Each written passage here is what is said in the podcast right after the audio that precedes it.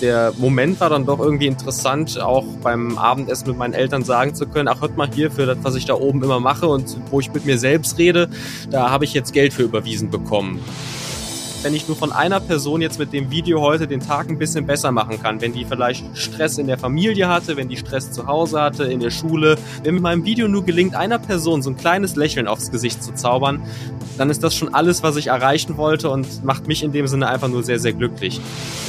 Ich weiß auch noch ganz genau, ich war einmal bei so einem Fan-Treffen und da war zufällig dann auch, das, das wusste ich in der Sekunde gar nicht, meine Cousine auf der Gamescom und die drehte sich auf einmal um, weil ich da ich irgendwo draußen auf der Gamescom oder so stand und gerade mit Leuten am Reden war und Leute Fotos von mir machen wollten und sie guckt mich an auf einmal und sagt, was machst du hier?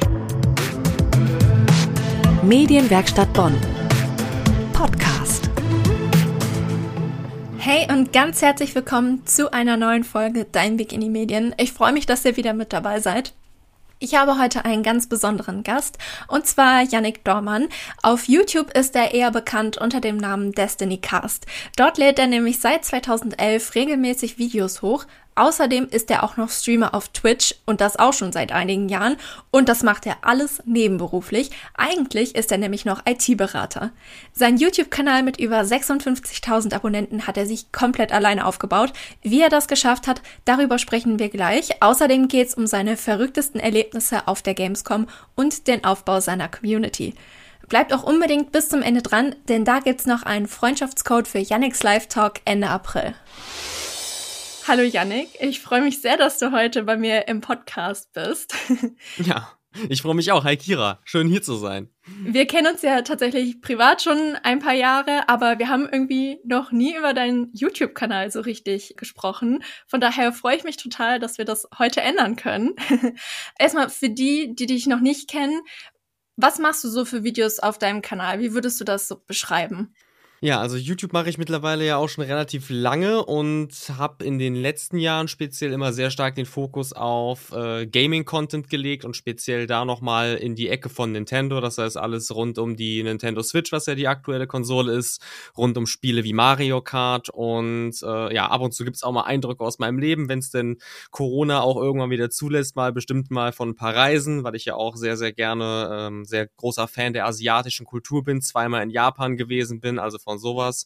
Aber primär halt Fokus auf äh, spaßige, unterhaltsame Gaming-Videos.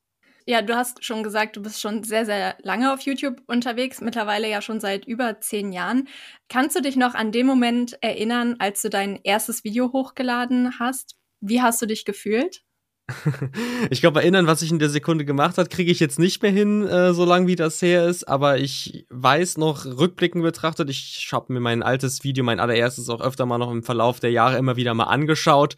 Es ist doch wirklich interessant zu sehen, wie man sich sowohl natürlich aus der technischen Sicht weiterentwickelt hat, wie sich ja auch logischerweise die ganze Plattform weiterentwickelt hat, wie man sich aber auch so mental weiterentwickelt hat oder auch sprachlich, dass man halt einfach damals sich schon quasi zwingen musste zu reden, weil es einfach komisch war sowas zu machen, da hinzusetzen und quasi mit Leuten zu reden, die einen aber nicht in der Sekunde hören, sondern erst später in, in so einer Aufnahme halt.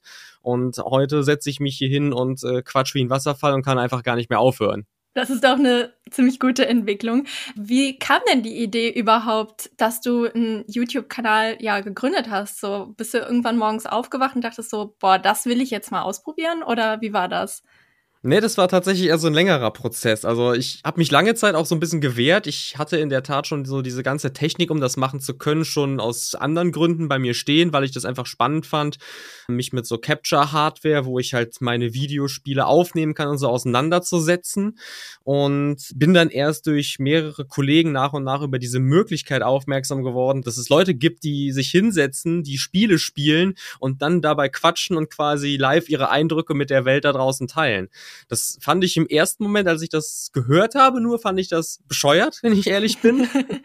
und dann habe ich mir das aber selbst mal bei zwei, drei Leuten angesehen und gedacht, hm, ist irgendwie ganz spannend. Also dann habe ich mir ein Video angesehen und noch eins und konnte selbst gar nicht mehr aufhören und habe dann irgendwann einfach gedacht, das kannst du auch und das kann dir vielleicht auch Spaß machen. Gerade als jemand, der ja auch einen kleinen Bruder hat, das ist ja immer so, mhm. was viele Kollegen auch so beschreiben, dieser kleiner Brudereffekt, ne, dass die Geschwister einem beim Spielen zugucken und dieses Konzept so ein bisschen weitergedacht dahingehend, dass ich spiele und dass andere Menschen, die jetzt nicht mit mir verwandt sind oder so, sich dafür ebenfalls begeistern können. Das hat dann einfach dafür gesorgt, dass ich gesagt habe, dass ich das auch mal probieren möchte und hast es dann ja auch ja durchgezogen bis heute. Hattest du da auch Vorbilder, an denen du dich orientiert hast?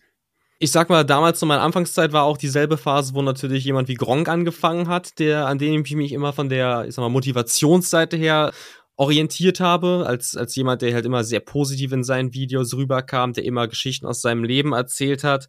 Gut, hat in seinem Alter wahrscheinlich auch schon mehr zu erzählen als ich, aber in den letzten Jahren kam dann bei mir auch immer was dazu, wo ich dann auch immer was erzählen konnte. Das war immer deswegen so ein motivierender Faktor. Und die zweite Person, an der ich mich orientiert habe, das war der gute Kedos. Kedos Zone hieß er damals, weil das war dann wirklich so die Let's Plays auch, die mich dann überzeugt haben, das Ganze auch mal auszuprobieren. Und eines Tages kam dann die erste Überweisung von YouTube. Wie lange warst du da schon dabei? Ich müsste jetzt überlegen, aber ich glaube, das dürfte so 2015 oder 2016 rum gewesen sein. Also da habe ich das Ganze schon knappe drei Jahre lang gemacht oder drei oder vier Jahre müssten es gewesen sein waren dann natürlich relativ kleine Beträge, also das hat sich in dem Sinne auch nicht gelohnt. Das war auch so mehr so aus Spaß, wo ich mich dann dafür entschieden habe, überhaupt diese Möglichkeit einzurichten, dass ich da Geld überwiesen bekommen kann. Und lass es mal irgendwie 20 Euro oder so gewesen sein, aber letzten Endes der Moment war dann doch irgendwie interessant, auch beim Abendessen mit meinen Eltern sagen zu können, ach hört mal hier für das, was ich da oben immer mache und wo ich mit mir selbst rede, da habe ich jetzt Geld für überwiesen bekommen, weil das zur damaligen Zeit ja überhaupt auch noch nicht so präsent überhaupt war. Mittlerweile äh, kennt man ja überall diese Influencer und so, sieht das in den Nachrichten auch öfter mal die ganz großen bekannten Leute.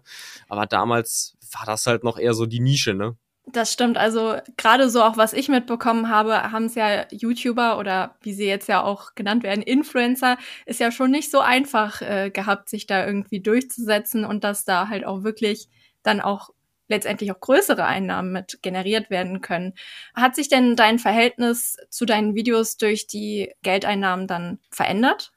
Ich habe mir lange Zeit gesagt, dass es nicht so ist, aber man muss auch irgendwo realistisch sein, dass man zumindest ab einem gewissen Punkt dann in der Auswahl der Themen und in der Auswahl, was für Videos man macht, schon ein bisschen drauf achtet, weil es ist mittlerweile halt ein Nebenverdienst, also es ist nicht so, dass ich davon leben kann. Ich habe immer noch ne, einen normalen Job und alles, aber es ist ein gewisser Nebenverdienst, auf den man sich jetzt auch vielleicht nicht komplett verlässt, aber wo man weiß, okay, wenn ich jetzt einen Monat gar nichts mache oder wenn ich auf einmal nur noch Sachen mache, die aber meine Zuschauer gar nicht sehen wollen würden, dann würde sich das entsprechend schon finanziell mit einem gewissen Unterschied widerspiegeln. Und deswegen finde ich schon und sage ich auch ganz ehrlich, spielt es eine gewisse Rolle. Man sollte natürlich niemals nur wegen des Geldes damit anfangen. Man sollte niemals den Spaß verlieren.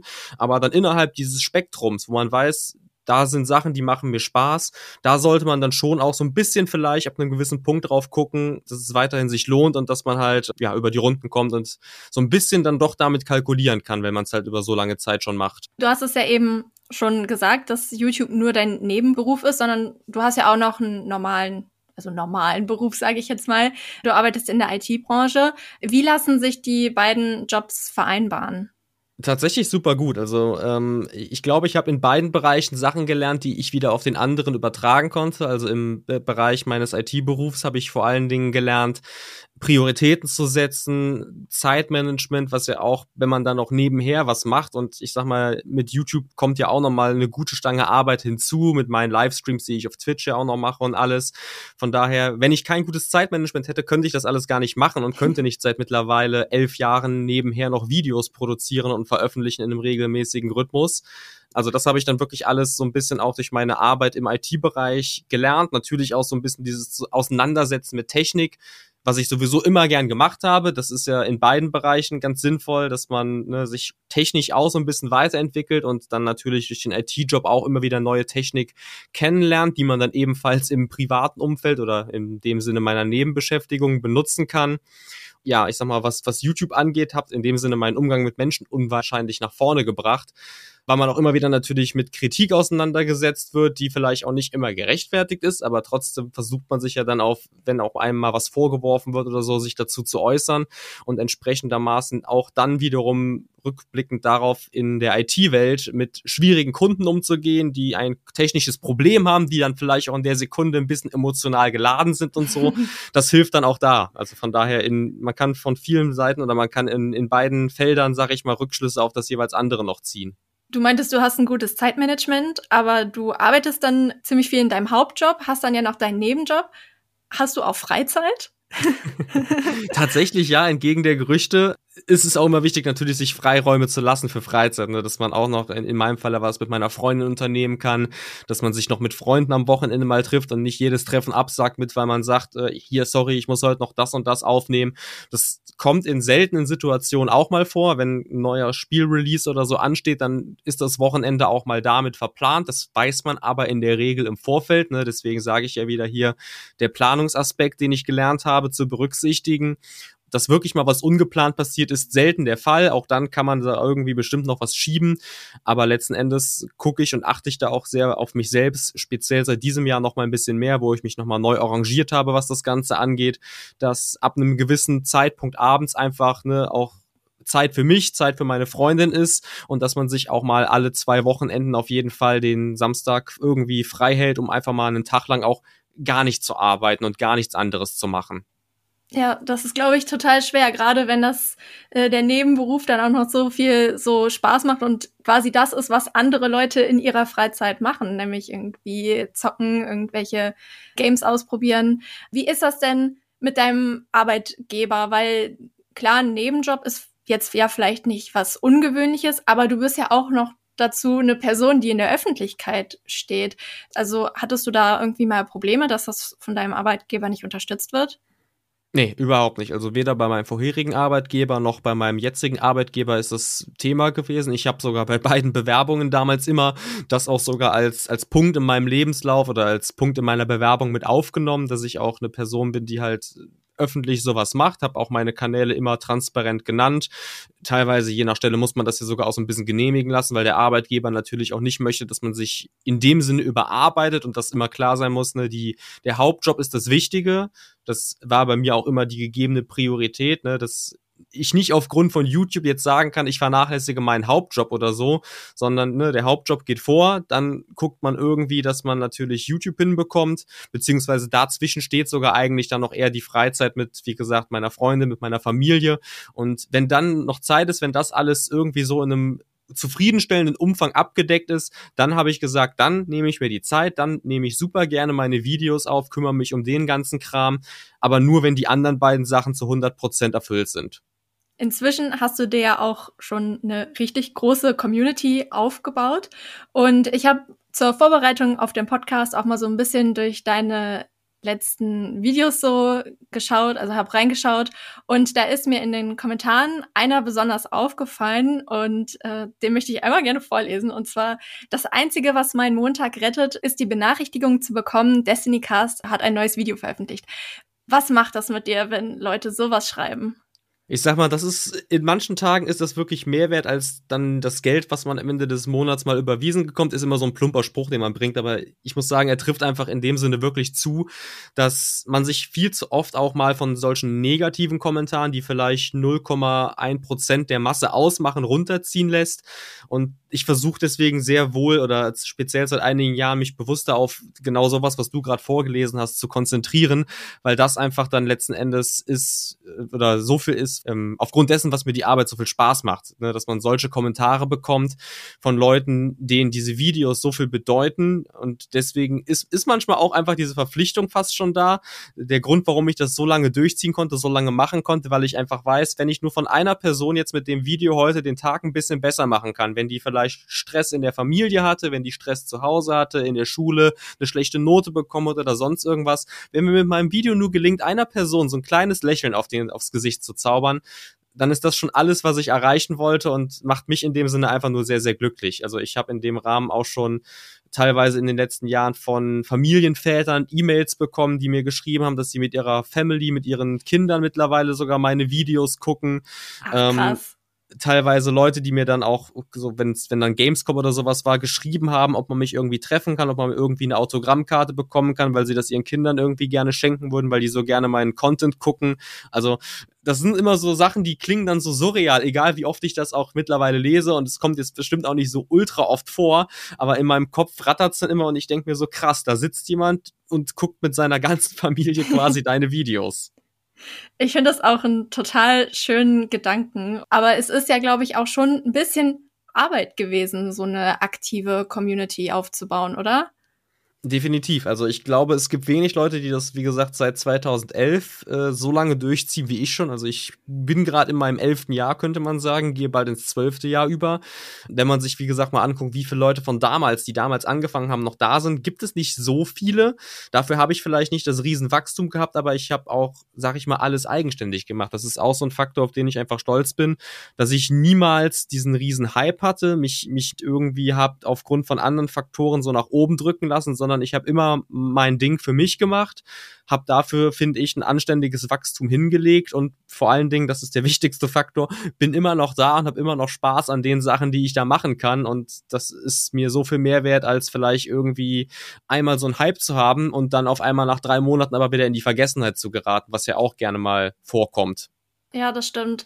Gab es da irgendwelche Strategien, die du ich sage jetzt mal, verfolgt hast, um ja so eine aktive Community aufzubauen? Oder sind die irgendwann einfach von alleine gekommen? Viele sind tatsächlich von alleine gekommen. Also äh, das Witzige ist, die, die meisten Leute, die, die wirklich bei mir alles gucken, und das sind ja wirklich diese Zuschauer, die Gold wert sind, denen egal ist, was du machst, die dich einfach wegen dir als Person feiern und gucken, das ist, ne, die muss man an sich binden, aber da, dafür musst du nicht mal was tun, witzigerweise. Die bleiben einfach so bei dir, weil sie dich eben spannend finden. Das kannst du auch, glaube ich, nicht wirklich beeinflussen beeinflussen. In dem Sinne hatte ich da nie wirklich die Strategie. Klar, in den letzten Jahren hat man schon immer geguckt, dass man auch mal ab und zu in so einem Video sagt, hier, äh, kommentiert doch mal, schreibt doch mal zu dem Thema eure Meinung und so, eine, ab und zu so ein kleiner Call to Action, wie wir das ja nennen. Schadet in dem Sinne auf jeden Fall nicht, aber diese, diese Zuschauer, die wirklich alles von dir gucken und die dich wirklich so toll finden, wie du bist, ich glaube, da gibt's einfach keinen anderen Rat, außer zu sagen, sei du selbst und dann zieht man auf diese Art und Weise am besten die Leute an. Okay, ähm, seit einigen Jahren bist du ja auch aktiver Streamer auf Twitch. Und das ist ja auch noch mal was komplett anderes als YouTube, wo du ja quasi nur dein fertiges Video hochlädst, wo du je nachdem, was es für ein Video ist, einen Clip vielleicht drei, viermal aufnehmen kannst, sondern du bist ja tatsächlich die Live-Unterhaltung für deine Zuschauer, musst spontan auf Chat-Nachrichten reagieren und ja, gefühlt tausend Sachen gleichzeitig machen. Wo besteht da der Reiz für dich zu streamen? Der Reiz ist tatsächlich auch so ein Stück weit dieses Multitasking, was du gerade schon angesprochen hast, dieses Mädchen für alles zu sein und, äh, und live da zu sitzen, mit drei Monitoren überfordert zu sein. Man hat links seinen Chat, rechts manage ich irgendwie meinen Stream, mittig drauf habe ich noch mein Spiel, wo ich dann natürlich auch so einen gewissen Fokus drauf legen muss.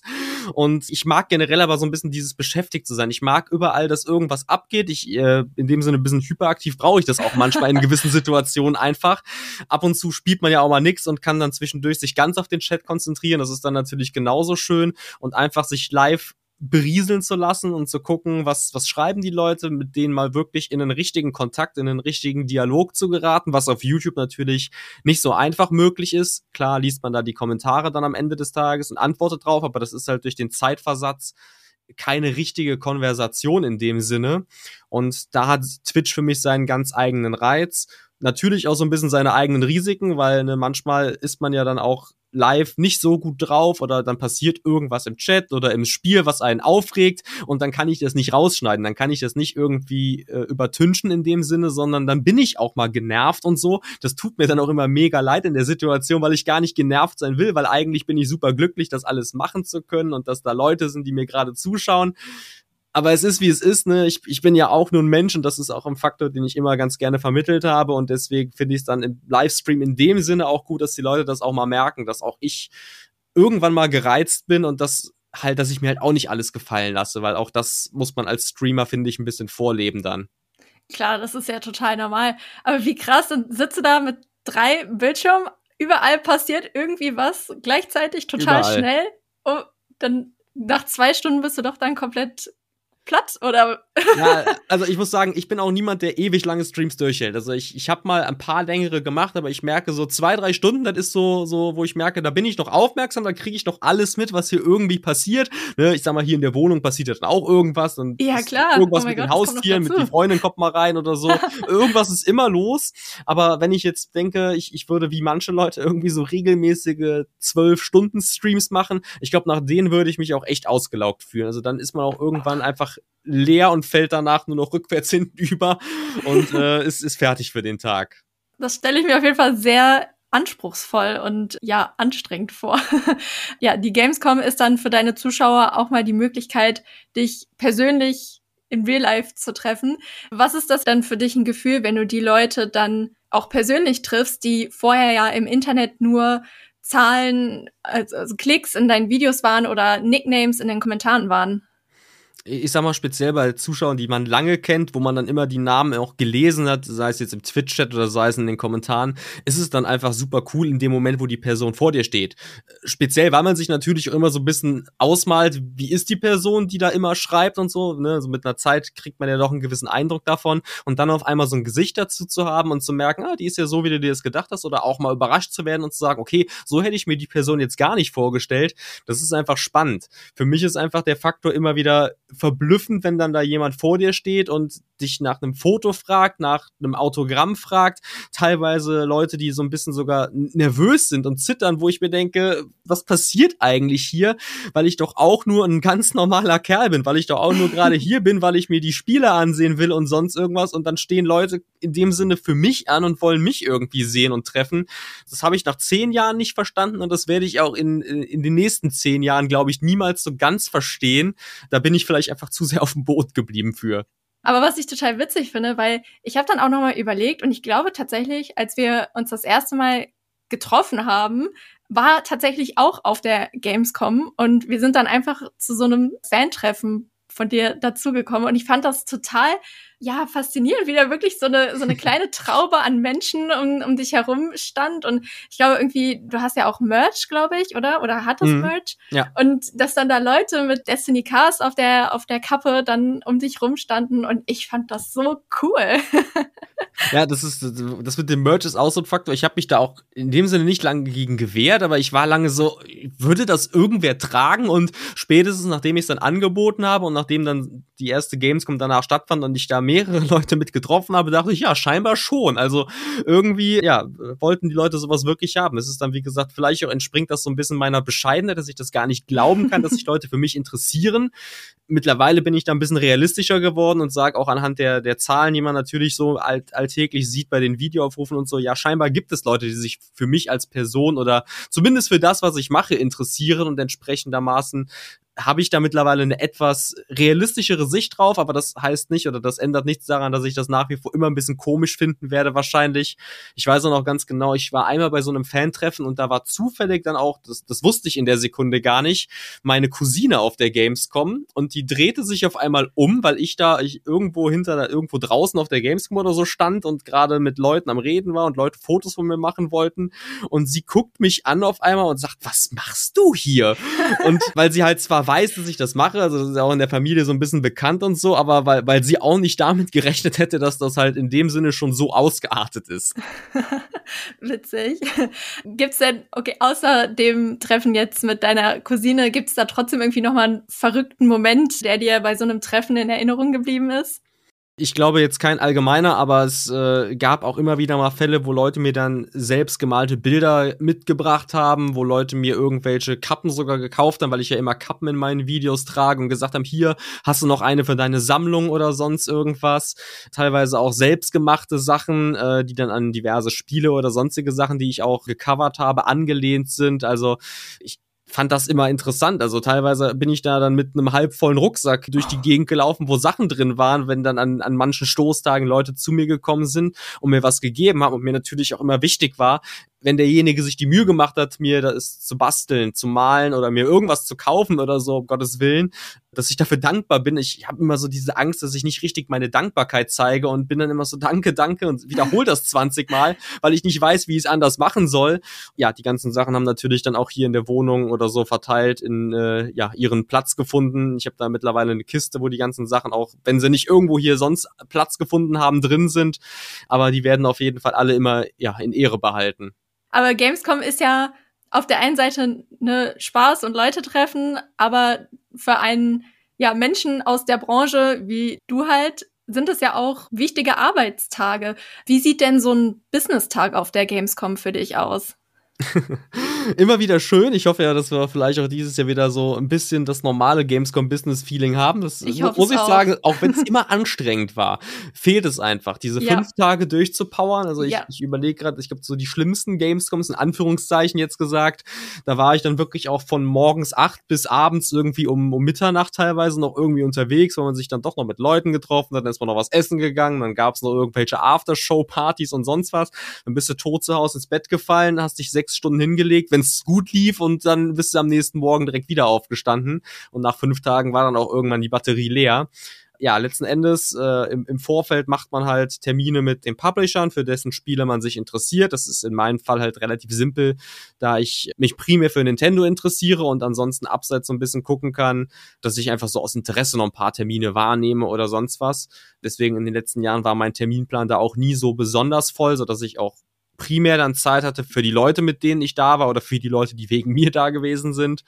Ja, dann wird man halt zu diversen Präsentationen von so Spielen eingeladen, kriegt dann von meistens den Verantwortlichen oder sogar von den Entwicklern, die das selbst entwickelt haben und so, das Spiel gezeigt, kann auch mal ein bisschen selbst Hand anlegen an die Demo, die dann meist zur Verfügung steht.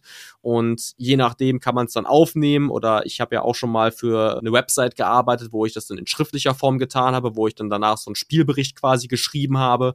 Das ist im Prinzip so ein bisschen diese Business-Seite der Gamescom. Also viel dann ja auch mit den Leuten, die diese Spiele machen, einfach quatschen, auch ab und zu mal einfach nichts spielbezogenes, sondern ne, man, man versucht dann auch mal nicht immer an die Arbeit zu denken, sondern tauscht sich dann auch privat mit Leuten auf. Also da saß ich dann auch schon mal mit irgendwelchen Entwicklern von der Assassin's Creed und Far Cry Reihe nach der Gamescom abends irgendwie 19 Uhr im Businessbereich bei Ubisoft und hab mit denen noch ein Bierchen getrunken. Also Ach, cool. das- das sind dann so Momente, die findet man dann einfach super witzig.